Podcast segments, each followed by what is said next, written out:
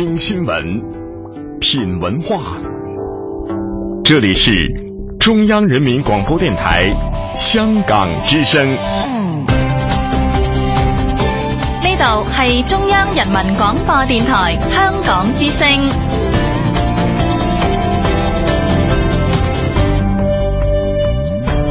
请锁定数码广播三十二台，全天候为您服务。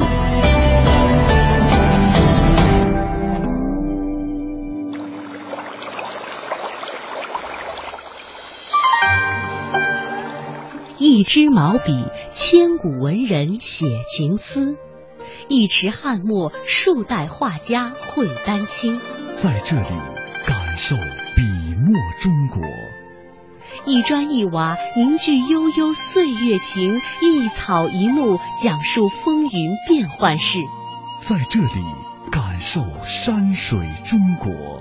一支昆曲，以力之声起江南；一首秦腔，三秦大地齐和鸣。在这里，感受音律中国。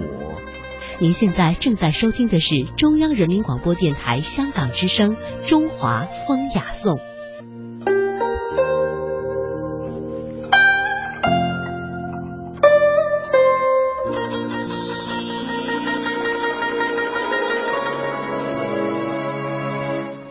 欢迎大家收听来自于中央人民广播电台香港之声数码广播三十二台的《中华风雅颂》。各位好，我是郑博。大家好，我是君阳。在今天的《中华风雅颂》当中呢，我们首先和大家一起来了解一下荆楚文化。究竟什么是荆楚文化呢？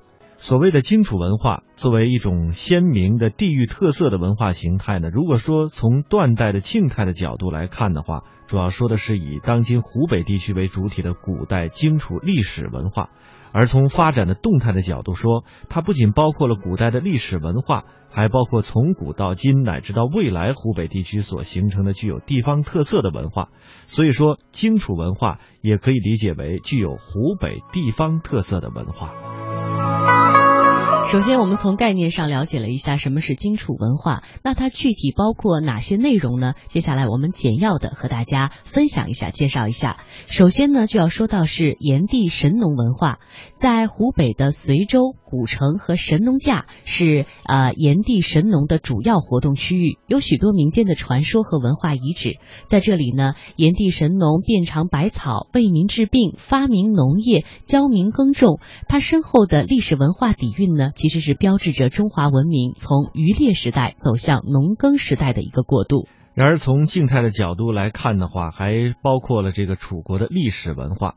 湖北是楚文化的发祥地。楚国作为春秋战国时期的大国和强国之一，在八百多年的历史长河当中，创造了灿烂辉煌的文明成果。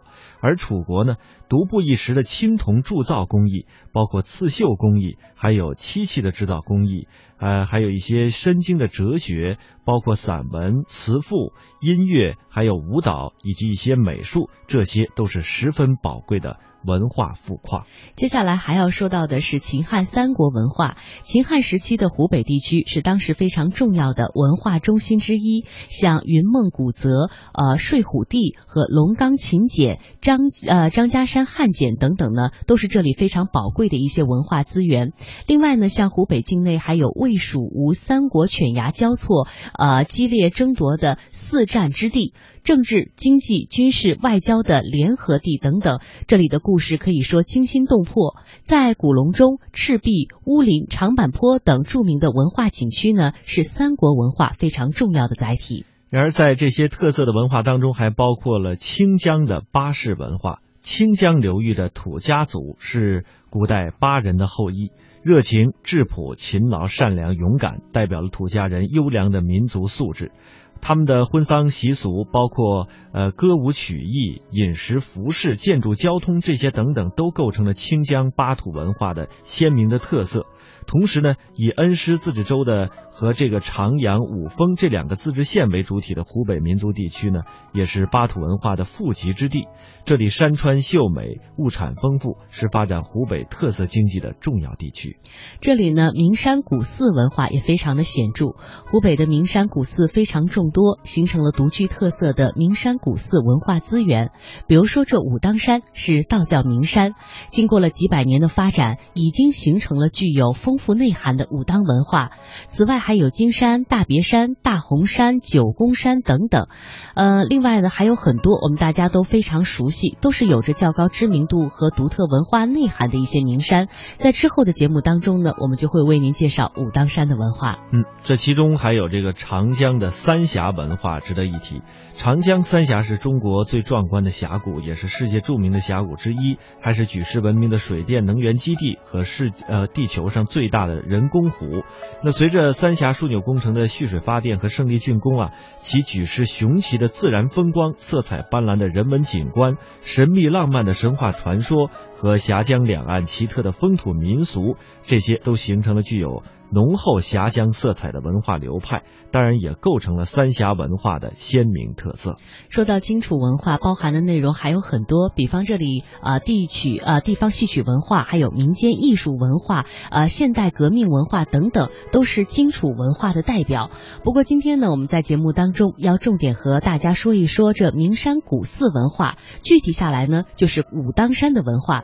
武当山呢是世界文化遗产，呃，武当山呃世界文化。遗产评委会当时评选它为世界文化遗产的时候呢，评选语是这样说的：武当山古建筑当中的宫阙殿宇，集中体现了中国元明清三代世俗和宗教建筑的建筑学和艺术成就。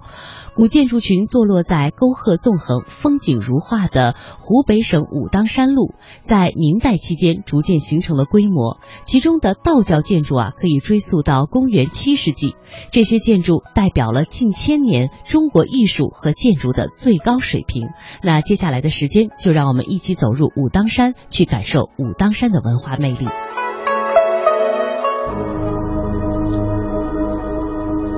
中国有很多道教名山，为什么就是武当山的公馆天下无双呢？是谁在这陡峭的群山之上修建了这些规模宏大的道教公馆？武当山的大规模兴建来自于一个著名的历史事件。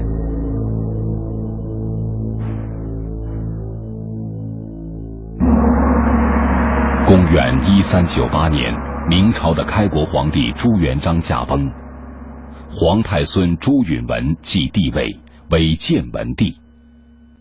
为巩固皇权，建文帝决定向势力最强大的燕王朱棣开刀。朱棣得到消息后，立即举兵反抗朝廷。公元一四零二年，朱棣率军攻入当时的首都南京，登基称帝，为明成祖，年号永乐。燕王进京后，建文帝朱允文在一场弥漫宫中的大火里下落不明，成为历史上永远的悬疑。这次事件就是中国历史上著名的靖难之役。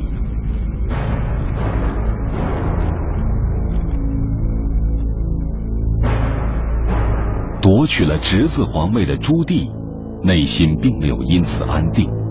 他深知自己的行为严重违背了封建伦理标准，给政权的稳固埋下了隐患。如何才能让天下归心，江山永固呢？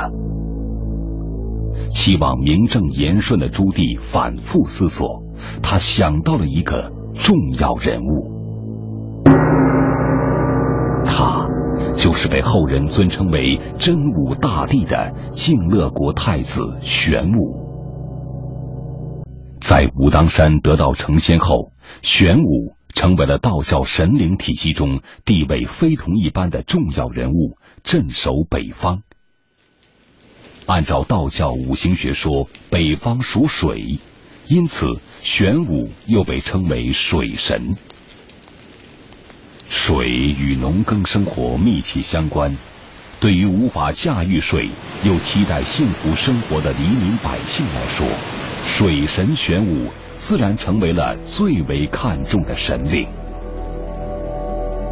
到了中国宋朝，宋真宗为了避讳其祖父赵玄朗的名号，改玄武为真武，真武大帝的名号就这样沿用下来。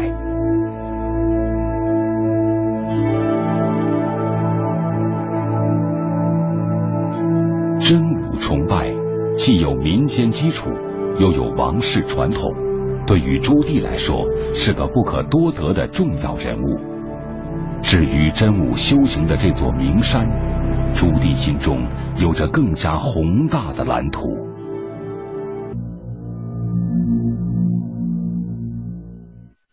武当绝顶，苍茫辽阔。放眼俯视，周围群峰仿佛听到冥冥中的召唤，自然的朝向一个中心——海拔一千六百一十二米的天柱峰，如同众星拱月。这种奇观被称为“七十二峰朝大顶”，因为峰顶的形状如同烈烈燃烧的火焰。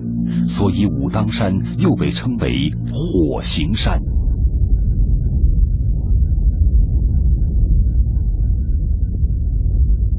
水在火上，天下寂寂。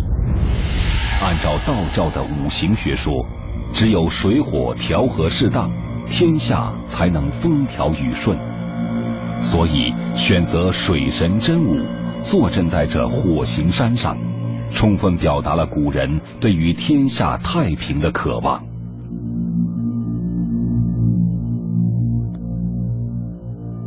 就在获得王权后第十年，朱棣以君权神授之名发布圣旨，昭告天下：我听从真武大帝的命令，自北京起兵，东征西战，能够取得皇位，既顺应了真武大帝的旨意。又归功于真武大帝的保佑，为酬谢真武、报答神恩，应该振兴真武大帝的道场，大修武当仙山。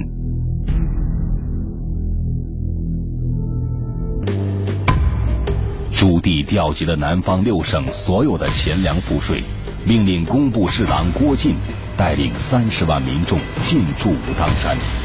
按照玄武修仙的道教故事布局整个工程，拉开了这座浩瀚建筑群的序幕。这里是碧波万顷的丹江口水库，在波光粼粼的水面下，埋藏着一片巨大的道教建筑群。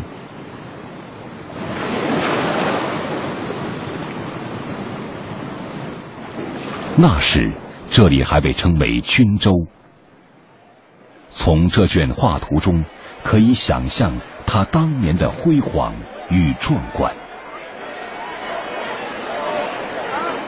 这些建筑是为了纪念生活在人间的真武大帝而建造的。宫观有房屋五百余间，占地面积近百万平方米。真武大帝在得道之前，身为静乐国太子，所以这里被命名为静乐宫。耗费五年时间，静乐宫建筑群在一四一八年全部落成。人间的富丽荣华并没有留住太子的心，向往神仙的逍遥，渴望得道成仙的他。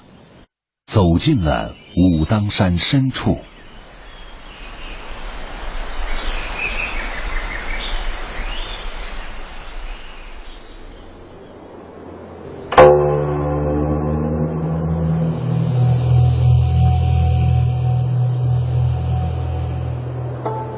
这就是武当三十六岩中风景最为优美的南岩。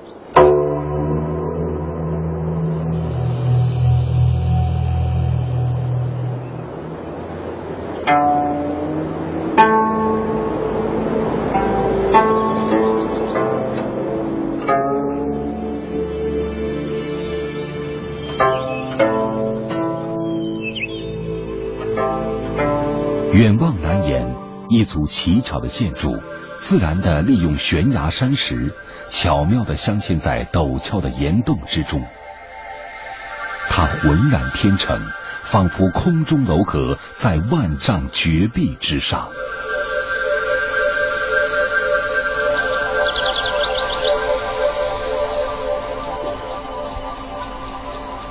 就在这危岩峭壁上，坐落着著名的天乙真庆宫石殿。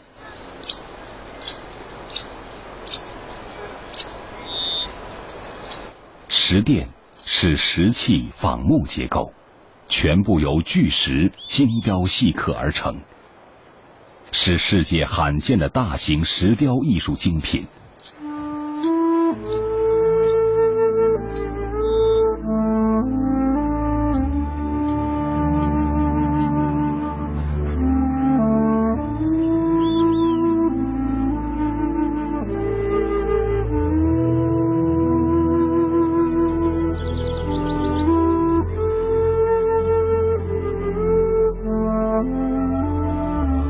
殿的尺寸大小完全根据岩壁的间隙来确定，全无突兀之感。这样的浑然天成，具有明显的尊重自然、亲近自然的道教建筑手笔，是整个建筑群道法自然的代表作品。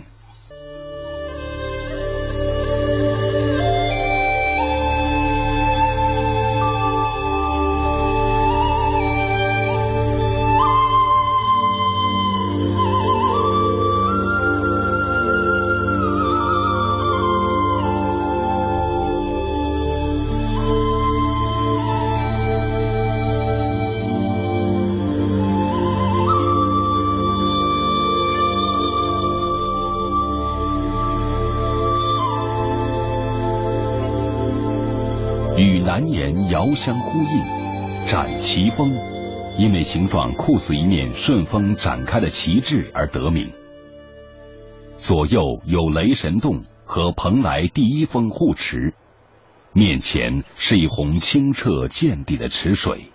如此地形，背山面水，负阴抱阳，完全符合道教文化中所描述的风水宝地。在中国道教七十二福地中位居第九，紫霄宫就坐落在这里。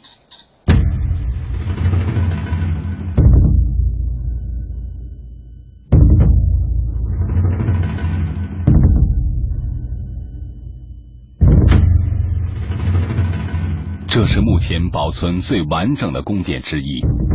因为是武当道教为历代皇家祈福的地方，此霄宫是武当建筑群重要的部分。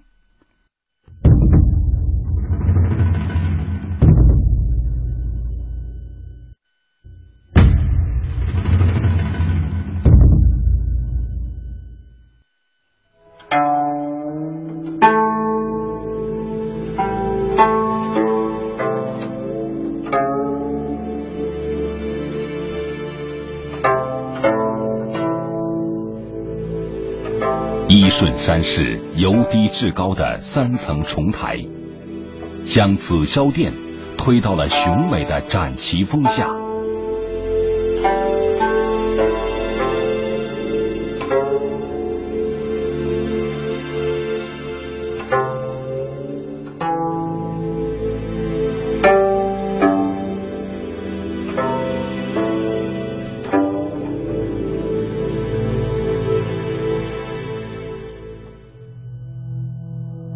仰望大殿顶部，彩绘缤纷，富丽堂皇。三十六根杉木巨柱高高的支撑着整个大殿，预示着三十六颗天罡星宿甘愿为真武大帝效力。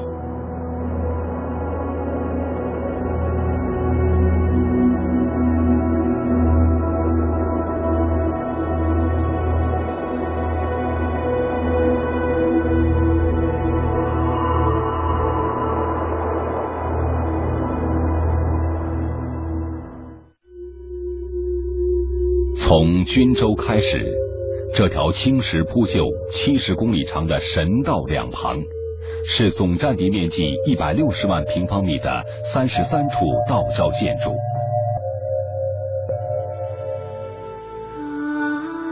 这长长的古老世界，诉说着太子毕生修行的艰难。历经四十二年的潜心修炼，太子终于得道成仙，步入了天的世界。